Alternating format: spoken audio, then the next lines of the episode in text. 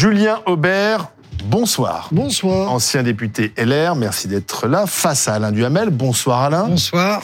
On va revenir sur l'offensive médiatique et politique de Gérald Darmanin. Il y a tout d'abord euh, ces photos intimes, les photos de sa famille dans Paris Match. On voit euh, ses deux enfants en bas âge euh, qui posent avec leur papa, euh, l'accompagne également du ministre de l'Intérieur dans le bureau Place Beauvau, des, photos qui peuvent d'ailleurs en rappeler d'autres. Et puis aussi une grande interview dans les colonnes de match dans laquelle Gérald Darmanin ne cache pas ses ambitions présidentielles, ou en tout cas il fait mine de les cacher, mais on peut les deviner. Est-ce que le, bal des ambitieux commence? Oui, ben en tout cas on pourra dater du jeudi 22 février l'entrée en candidature de facto euh, de Gérald Darmanin. Ah, carrément. Son, son, interview euh, est parfaitement transparente. D'ailleurs, c'est euh, à mon avis, c'est assez intéressant, et la technique et le contenu, on y reviendra sûrement, euh, mais euh, à mes yeux, quand on a lu ça, son intention ne fait aucun doute. Alors, du Pourquoi coup, Alors, du coup... Il dit pas quand même « je suis candidat ». Non, mais il s'expose, il s'explique et surtout, il essaye de démontrer, mais, mais je voudrais parler un, un mot des autres, il essaye de démontrer qu'il a vraiment déjà un projet. Alors, on en discutera sûrement. Bon, euh, on a donc euh, un candidat disponible, c'est François Bayrou qui rappelle d'ailleurs euh, encore aujourd'hui dans son interview de l'hebdomadaire Le Point euh, qu'il est, il est vraiment là, qu'il faut pas l'oublier. Hein. Bon, on, on a Édouard Philippe quel candidat, je dirais, dans ce camp-là, euh, naturel. Bon, ancien Premier ministre, et puis il mène campagne à sa, à sa manière, qui est à la fois discrète et, et, et méthodique. Euh, on a Bruno Le Maire, qui est un candidat logique euh, sur un créneau difficile en ce moment, parce que l'économie, c'est compliqué, mais enfin qu'il l'incarne depuis si longtemps que c'est vraiment devenu un des personnages euh, de la République. On a maintenant Gérald Darmanin qui, lui, incarnera une candidature en tout cas dynamique. Pour ça, on peut lui faire confiance. Bon, et, et puis on, on, a en plus euh, Gabriel Attal. Alors il faut voir comment si sa trajectoire continuera de façon aussi positive qu'elle a commencé. Mais en tout cas, c'est un candidat prometteur. Alors ce qui m'amuse, c'est que j'ai entendu pendant des années dire bah, le problème des macronistes, c'est qu'il y a personne en dehors de Macron. Moi, je dirais c'est plutôt le trop plein, franchement. Julien Aubert, d'accord avec ça? Gérald Darmanin est entré en campagne avec euh, à la fois ses photos. Euh, vous en pensez quoi d'ailleurs des photos de famille comme ça qui sont montrées? Alors c'est pas le premier. Nicolas Sarkozy l'a fait. Euh, Valérie Giscard d'Estaing, en son temps, avait même posé avec sa fille sur une affiche électorale. Ce qui, ce qui avait fait beaucoup de bruit oui. et qui était directement voilà. inspiré par la méthode Kennedy. Voilà, mais là aussi, ça fait penser à Kennedy, hein, les photos de des montrer, gamins dans le bureau. C'est pas tant de montrer la famille. Bon, après, ça, c'est le regard. C'est toujours, je pense, le reflet d'une époque où les, les gens pensent que les hommes ou les femmes politiques sont des espèces de robots ou ne connaissent pas la vie de tous les jours. Euh, être montré en famille et Gérald Darmanin insiste beaucoup sur la famille parce qu'il parle de sa mère, il rappelle qu'il est l'enfant d'une maman solo, il parle beaucoup de son père, mmh. de son grand-père, donc il, il, est, il insiste beaucoup sur sa famille. C'est aussi une manière d'humaniser et euh, de montrer que derrière le ministre de l'Intérieur sommeille un homme qui a des sentiments. Euh, il y a un deuxième objectif politique, euh, c'est de dire il y a eu le Gérald Darmanin dynamique, le Gérald Darmanin euh, Darmalin, et puis maintenant, voici, je suis également un père de famille, donc je peux être le père de la nation. Est venu le temps de la maturité, est venu le temps du recul. Donc il y a, y a bon, mais je dirais que au-delà de ceci, c'est c'est surtout que c'est quand même très convenu. C'est-à-dire que comme vous le dites, c'est pas euh, c'est une manière de communiquer, c'est une espèce de marronnier et d'autres l'ont fait avant et et je pense qu'en réalité, les gens sont de plus en plus sceptiques. Ou, euh, je dirais, il y a 20 ans, on disait ah tiens, il y a la famille, ah bah tiens, je regarde sa femme. Là, en fait, tout s'analyse. C'est-à-dire que là, vous aurez remarqué, par exemple, oui. que derrière, il y a le livre de Napoléon. Vous voyez. euh, par contre, le livre d'en dessous, il a été retourné. Donc ça, on n'a pas envie qu'on sache chez qui lise. Bon. Alors, écoutez, si je voulez, retourne la tête, mais j'arrive pas à le lire. Euh, je crois qu'il y en a un, c'est les, les, partisans. Bon, je sais pas. En tout cas, si vous voulez, euh, euh, il y a ceci, moi, qui me me chagrine un peu parce que tout est cousu de fil blanc. Voilà, et ensuite ce sera euh, l'heure de la rupture, de l'émancipation, parce que aujourd'hui il est candidat, mais il prend bien soin de répéter à chaque fois que c'est avec la confiance du président de la République, c'est au nom du président de la République. Voilà, il est, il est, Oui, voilà. mais alors là, là, de ce point de vue, il ne risque rien puisque euh, Emmanuel Macron ne peut pas se représenter. Donc il peut, il, il peut être tout à fait loyal avec lui. Ça, n'est pas un concurrent. Mais ce que je voudrais vous dire, je suis tout à fait d'accord sur le côté euh, mise en scène, sur le côté vieille etc. Mais euh, d'abord, je trouve que quand on est ministre de l'Intérieur, on a par la force des choses euh, euh, une physionomie qui est plutôt une physionomie rébarbative. On, intervient par des actes d'autorité dans des circonstances qui sont souvent tragiques. Donc qu'il ait besoin plus qu'un autre de s'humaniser, je pense que c'est assez naturel. L'autre chose, c'est que on voit très bien, et c'est quand même intéressant, d'ailleurs vous, ça ne devrait pas totalement vous déplaire, quoi que vous pensiez de lui, je n'en sais rien d'ailleurs ce que vous en pensez. Oh, je connais bien. Ben, j'imagine, j'imagine. on a fait nos classes mais- ensemble. hein. C'est Bon, pour ça que. Mais c'est, euh, je veux dire, son, ce qu'il a choisi réellement comme chemin, c'est la résurrection du gaullisme social. Oui. Le mot qu'il utilise, qui est son mot fétiche là, mais qui, je trouve, franchement, que c'est pas mal choisi, c'est le mot partage. Il veut une société de partage. Oui. Alors, bien sûr, Mais parce vous allez fait, me dire que il fait référence à la troisième voie gaulliste, Ben il fait oui. référence à la participation. Eh ben oui. Oui, coche- Mais, mais ça, ça n'est pas idiot. Oui, mais surtout que c'est un créneau qui a quand même été assez délaissé. Enfin, en tout cas, pas par moi, parce que vous savez que ce sont mes idées. Je sais, bah, c'est ce mais, que j'y mais faisais. en fait, euh, ce qui me gêne, c'est que si. Alors, il y a une forme de sincérité chez Gérald Darmanin, euh, c'est-à-dire qu'effectivement, il a, il a toujours plutôt défendu, ou s'est toujours affiché sur ce, ces idées-là. Simplement, euh, d'abord, le décalage entre une communication extrêmement bien huilée, dont on devine que, parce que Paris Match euh, Mais bien souligne, fait, hein, bien enfin, fait. oui, non, C'est- pas toujours le cas de ce genre Écoutez, de choses. plus ce serait visible. Euh, très Oui, mais- enraciné dans son territoire. ouais. Gérald Darmanin toujours à l'écoute. Enfin, on a l'impression d'une commande, si vous voulez. Et on devine Ouais, que derrière. J'en ai connu des beaucoup plus ratés. on hein. devine derrière qu'il y a une agence de communication. Donc, si vous voulez, moi, je suis toujours partagé entre l'artificialité Mmh. du de, de la méthode et la véracité ou la sincérité Du des- personnage. des- des- du personnage. Et je juge sur les résultats. Et moi, si vous voulez quelqu'un qui dit je suis un gaulliste social et qui depuis sept ans est ministre d'Emmanuel Macron, qui pour moi représente l'antithèse de ma conception du gaullisme, Ouais. forcément, j'ai un lui. peu de mal à le croire. C'est-à-dire que la société du la société du partage avec une politique économique qui a largement fragilisé les classes moyennes. Enfin bon, voilà. Bon, je Mais ce qui est- je veux pas est- faire le procès du, du macronisme. Les Français Ce le feront à ma place. intéressant, mais- ce qui est intéressant aussi, c'est la chronologie. Et je pense que d'ailleurs, vous serez d'accord que ça n'est pas un hasard. Le, le moment où il se déclare, bon, il, avait espéré être premier ministre. Et il a compris qu'il le Euh, serait pas. Et, et il a compris qu'il ne le serait pas. Bon, et le moment où il se déclare, c'est le moment où Gabriel Attal euh, décolle. Est-ce Mmh. qu'il décolle pour longtemps? Je n'en sais le rien. terrain. Mais il décolle. Et, et donc, euh, s'il veut y aller, c'est maintenant euh, qu'il c'est Mais maintenant trois ans avant, paraître. Oui, enfin. Parce que Bah, l'échéance est, lointaine quand si- même. S'il laisse faire les autres, euh, Édouard Philippe lui mène sa campagne. Tout le monde considère que c'est normal qu'il soit candidat. Il mène Mm. sa campagne. C'est un candidat naturel, comme on dit. Ben oui, c'est le mot que j'ai employé d'ailleurs. Bon, En général, de Fran- porte, d'ailleurs. François, François. Bayrou est, j'allais dire, candidat permanent. Mhm. Euh, Ah. euh, Bru- Bruno, le, Bruno Le Maire, euh, Oui, mais c'est, pardon, la seule, mais. c'est la seule chose qui l'intéresse. Oui, mais Alain, tout à l'heure, vous avez dit c'est pas gênant puisqu'Emmanuel Macron euh, n'est pas candidat à sa Oui. réélection, mais ça peut quand même gêner le Premier ministre parce que le Premier ministre c'est son chef. Ah, et il, il je peut suis- pas être, il peut pas être en concurrence avec son Premier mais- mais ministre. attendez, mon idée, au contraire, c'est que si il a voulu cette interview, s'il l'a souhaité, si elle a été réalisée comme elle l'a été, c'est justement parce qu'il voit.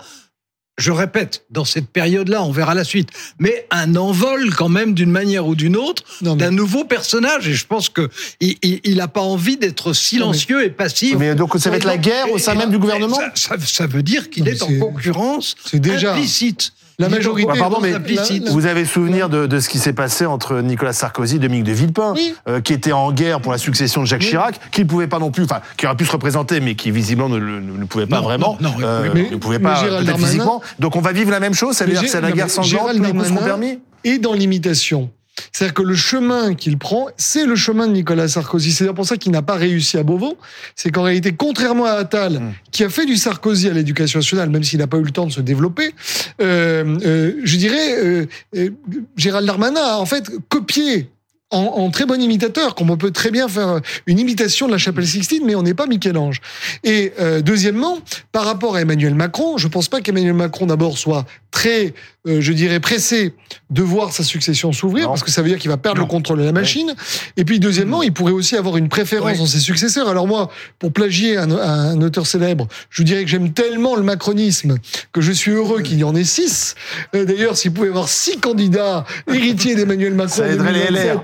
je vais vous dire, Il faut Ça va- ça il reconnaître que dans votre famille, on n'en voit pas six. Non. non, chez nous, il y en a, il y en a un qui, à mon avis, est très bon. Mais qui est très Voilà. critiqué. C'est Laurent Wauquiez, c'est ça Non, mais il est, vous savez, il est très Très critiqué. critiqué parce qu'on l'entend pas, on le voit Ah bah pas, il non, mais décolle attendez, pas. il- quand il parlait, il était critiqué. Puis il y en a un qui se tait. mais il les gens décolle pas dans les sondages, ce que je veux dire. Il peut pas décoller dans les sondages à partir du moment où il fait pas campagne. Et puis de toute façon, Il paraît, savez, il paraît- il paraît qu'il y a, il y a- il y a un élu qui a dit, Laurent Wauquiez, il, il fait le score en ce moment de, du taux de livret A. En fait, c'était. c'est très drôle, mais C'était euh, drôle. Moi, j'ai trouvé ce ça que assez je vous drôle. dirais, c'est que euh, aujourd'hui, parce que tout ça est très sympathique, moi, Gérald Darmanin est obsédé par 2027, il met en avant sa famille, il parle de roman national, alors que d'ailleurs il devrait plutôt parler de récit national, mais enfin très bien. Mais les Français s'en fichent. Très honnêtement, on a une crise Mais- agricole, on a des vrais problèmes économiques. justement, on a- est-ce que ça, ça peut pas agacer les Français, je, suis- je Bon. suis. je- Ça, ça va agacer les Français si ça se voit trop. vous. Donc, attendez, pour terminer, Laurent Wauquiez, quand même, bah, peut-être qu'il il fait une, prend une bonne décision en ne mettant pas en avant ses ambitions présidentielles ou en lançant une campagne présidentielle, alors que les Français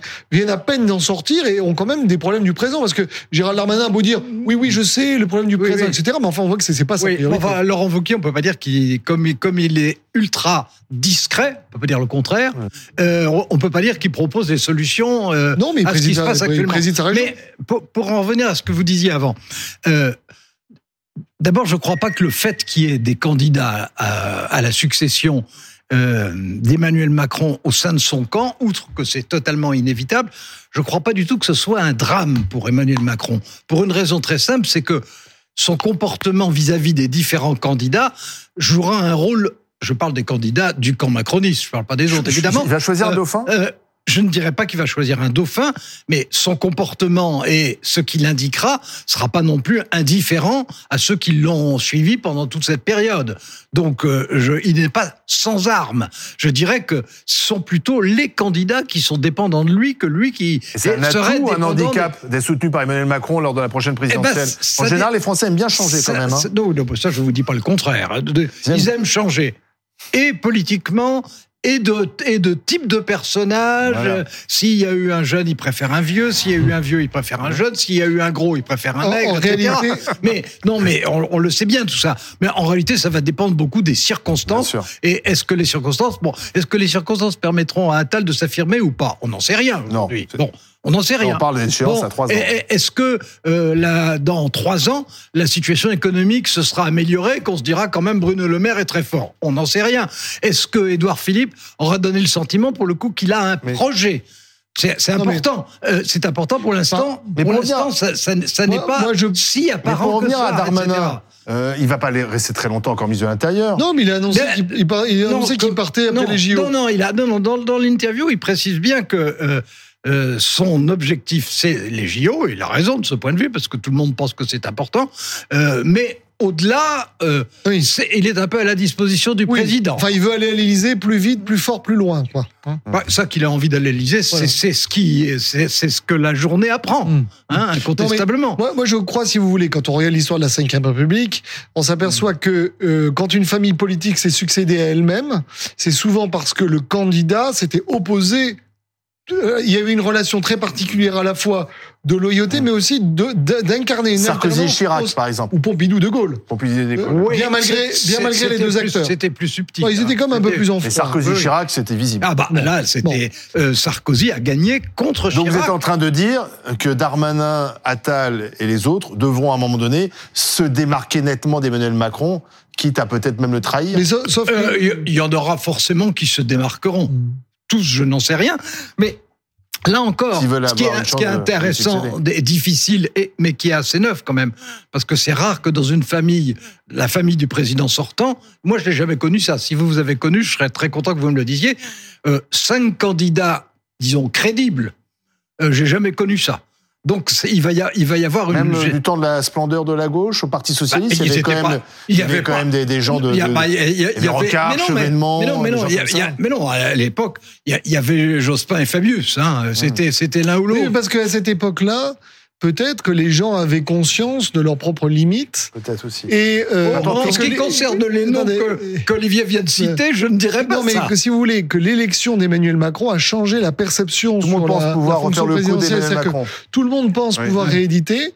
Personne ne se rend compte de la complexité, de la difficulté Voilà. d'être président Si. de la République. Si, si, Bah, si. écoutez, En ce moment, franchement, Bah- il faut être aveugle pour ne pas voir Bah, à quel point c'est euh, difficile. mais je vais vous dire, euh, quand vous voyez certaines, je ne veux pas donner de nom, mais enfin, quand vous voyez euh, les qualités et les limites, et surtout le bilan de certains, très honnêtement, je- Hmm. enfin, quand vous avez échoué à être un ministre, pourquoi est-ce que vous réussiriez à être président Vous pourriez vous présenter, euh, Julien, aussi? Mais écoutez, moi je que pense vous que seriez, d'ailleurs, si vous avez des ambitions présidentielles un jour, est-ce que vous pourriez poser dans le match avec euh, votre femme euh, c'est et une vos bonne enfants question. Je vous avoue que je serais plutôt défavorable. J'ai eu une fois, pour tout vous dire un jour, femme, elle serait favorable très défavorable. Euh, pour tout vous dire un jour, j'ai eu euh, une équipe de télévision qui m'avait proposé de venir à la maison pour me filmer, que c'est quand j'étais président, euh, candidat à la présidence des Républicains, et pour me filmer depuis la maison. Et j'avais quand même posé la question à mon épouse parce que J'étais euh, et puis ma femme avait dit certainement pas. Je, je pense, si vous voulez, que je peux comprendre le, la volonté des Français. On est tous un peu indiscrets, c'est toujours intéressant, mais- mais Oui, on a envie de savoir qui Oui. va nous gouverner. c'est vrai, mais je, je, je pense que c'est un mauvais service d'abord à rendre à la politique, parce qu'ensuite, ce que vous mettez sur la table peut être utilisé par vos adversaires, et euh, votre femme, vos enfants, ils n'ont pas choisi de faire de la politique. Et puis ensuite, je pense que ça, ça rabaisse le débat d'idées, parce que finalement, on va plutôt se concentrer sur des messages de- alors qu'en fait, il faudrait regarder le fond. Et, je crois qu'on ne débat pas assez du fond. J'ai d'ailleurs, enfin voilà, je... Oui, mais pour reprendre ce dont on parlait, on voit bien que euh, Bruno Le Maire est un libéral au sens classique. On voit bien que Darmanin veut, on verra s'il y arrive, Un incarner un gaullisme social euh, qui est très différent, même qu'il s'en prend assez nettement à, à la logique économique qui est celle de Bruno Le Maire. de- On, de- on- on- de- on- on voit bien que... donc il, il a validé une politique pendant sept ans, Non, et puis maintenant je, il est contre. non, mais je suis pas en train de vous dire qu'il a raison. Ça- je vous dis je- simplement que c'est ce qu'il ce qu'il a C'est des expliqué. C'est assez, Bon, assez on- classique, ça aussi. Euh, euh, Oui, mais on- bon, les Français en ont peut-être un peu soufflé, et- des gens et- qui... et- et- Allez, on termine. On, on- on voit bien que euh, François Bayrou pense qu'il y a toujours la possibilité, avec un- une forme de charisme, de débarquer au dernier moment. Non, mais il, Ces gens pas- sont déconnectés je- du je pays. dis- Hein. Je dis pas qu'il est, je ne dis pas qu'il ait raison. Oui. Non, mais alors, d'un- pour- je voudrais terminer sur quelque chose de moins positif. Alors, très rapidement maintenant. Oui, non, mais très rapidement, c'est que euh, il y a au moins dans un camp qui est quand même en grande difficulté et dans une période qui est quand même particulièrement difficile, il y a quand même au moins cinq personnages qui sont des personnages qui ne sont pas insignifiants, qui sont des personnages chacun a sa valeur. faire le job. Bah, c'est c'est déjà pas mal, franchement. Eh ben, qui voilà. voudraient faire le job. D'accord, Voilà, quand ne le, serez pas d'accord Titanic, là-dessus. quand le Titanic aura coulé, vous verrez qu'il n'y aura pas assez de bouées pour tous ces personnages signifiants. Très bien, merci. Tiens, euh, le livre, alors il n'y a pas de malice, hein, le Ah. livre qui est retourné Ouais. sous le livre de Napoléon sur cette photo dans, dans Match, ce sont les écrivains sous les drapeaux. Ce sont des écrivains qui étaient partis euh, enquêter, euh, questionner des régiments parmi Ouais. les plus Il y avait notamment Pascal Brunner, Jean-Christophe. Ruffin ou encore Frédéric Becbédé. Voilà. ben c'est une erreur quand on défend le récit national d'inverser ce livre. Merci à tous les deux.